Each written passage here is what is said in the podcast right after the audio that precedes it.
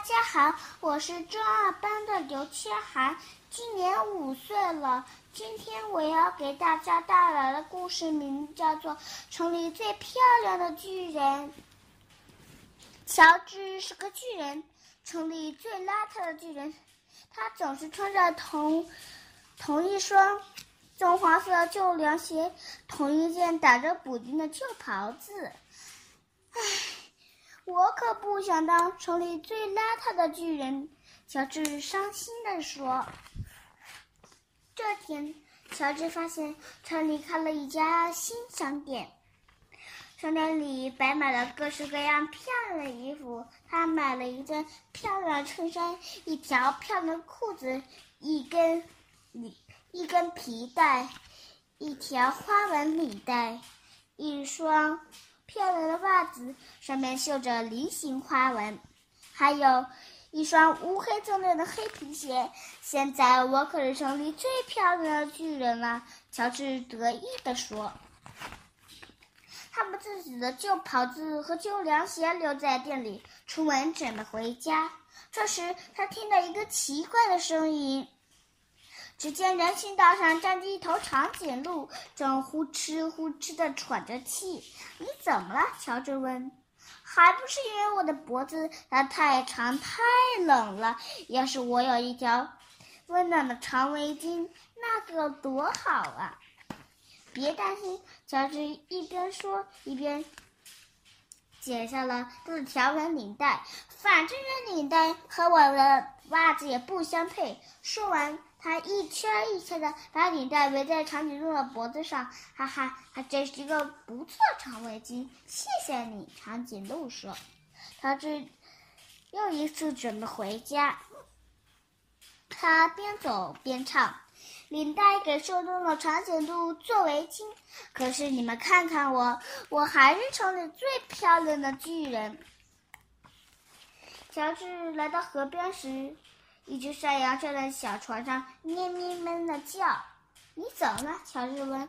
还不是我的，还不是因为我的船帆，一场暴风雨给它吹跑了。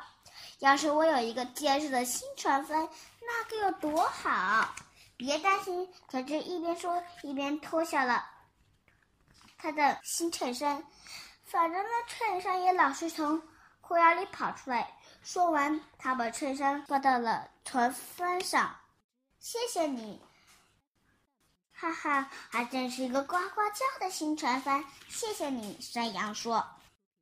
乔治心里美滋滋的，一步一步向前走。他边走边唱：“领带给受冻的长颈鹿做围巾，衬衫给山里的小船做船帆。”可是你们看看我，我还是城里最漂亮的巨人。乔治经过一个被烧毁的房子，房子旁边站着一只鼠妈妈和一群鼠宝宝，他们正吱吱吱的大叫。你们怎么了？乔治问。还不是因为我们的房子，鼠妈妈说，房子。大火把它给烧掉了。要是我们有一个温暖的新房子，那该有多好啊！还是说别担心。说着，他他说他说着脱下了一只新皮鞋。反正这皮鞋也磨得我的脚脚趾头直起泡。鼠妈妈、鼠孩子们一起钻到了皮鞋里，哈哈，还真是一个温暖的家。谢谢你。老鼠一家说：“乔治，乔治只好单脚跳着往前走，但是他心不在乎的唱道：‘领带给瘦弱的长颈鹿做围巾，衬衫给山羊的小船做船帆，皮鞋给老鼠一家做房子。可是你们看看我，我还是城里最漂亮的巨人。’乔治经过一个露营地的时候。”一只狐狸帐篷边呜呜呜的哭着，你怎么了？乔治问。还不是因为我的睡袋，它掉进水坑里了。要是要是我有一个温暖干燥的新睡袋，那该有多好啊！别担心，乔治说着，脱下了他的一只袜子。反正袜子也老是弄得我的脚趾头直痒痒。狐狸站在睡袋里，哈哈，还真是个温温暖的睡袋呀！谢谢你，狐狸说。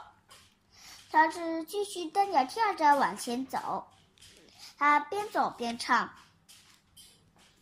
领带给顺的长颈鹿做围巾，衬衫给山的小船做船帆，皮鞋给老鼠一家做房子，袜子给狐狸做睡袋。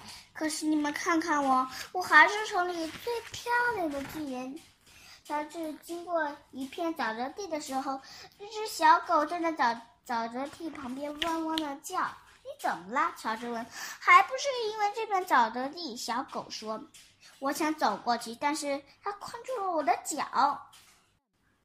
要是有有一条不是那么泥泞的小路，那该有多好！”别担心，乔治说着，解下了。他的新皮带，反正那皮带也勒得我都得肚子疼。他把皮带放在沼泽地上，小狗走走了上去，哈哈，还真是一条不腻腻的小路。谢谢你，小狗说。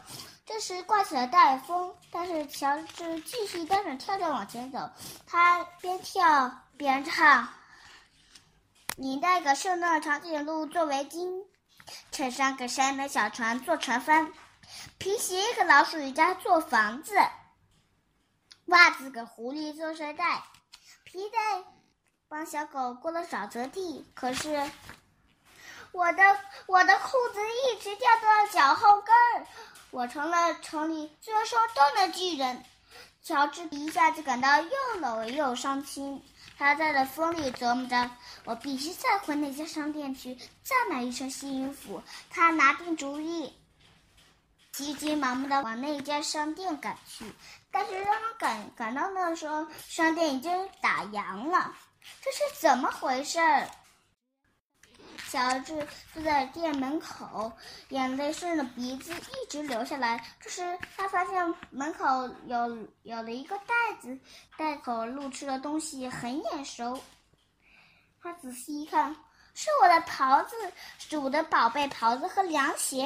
他把它们一一穿上。他说：“现在我可是城里最温暖、最舒服的巨人。”乔治高兴地往家走去。当他到了家门口的时候，发现他帮助的那群动物正在那儿：长颈鹿、山羊、老鼠、狐狸和小狗。他们拿了一个盒子来。他打开盒子，大家小狗催促道：“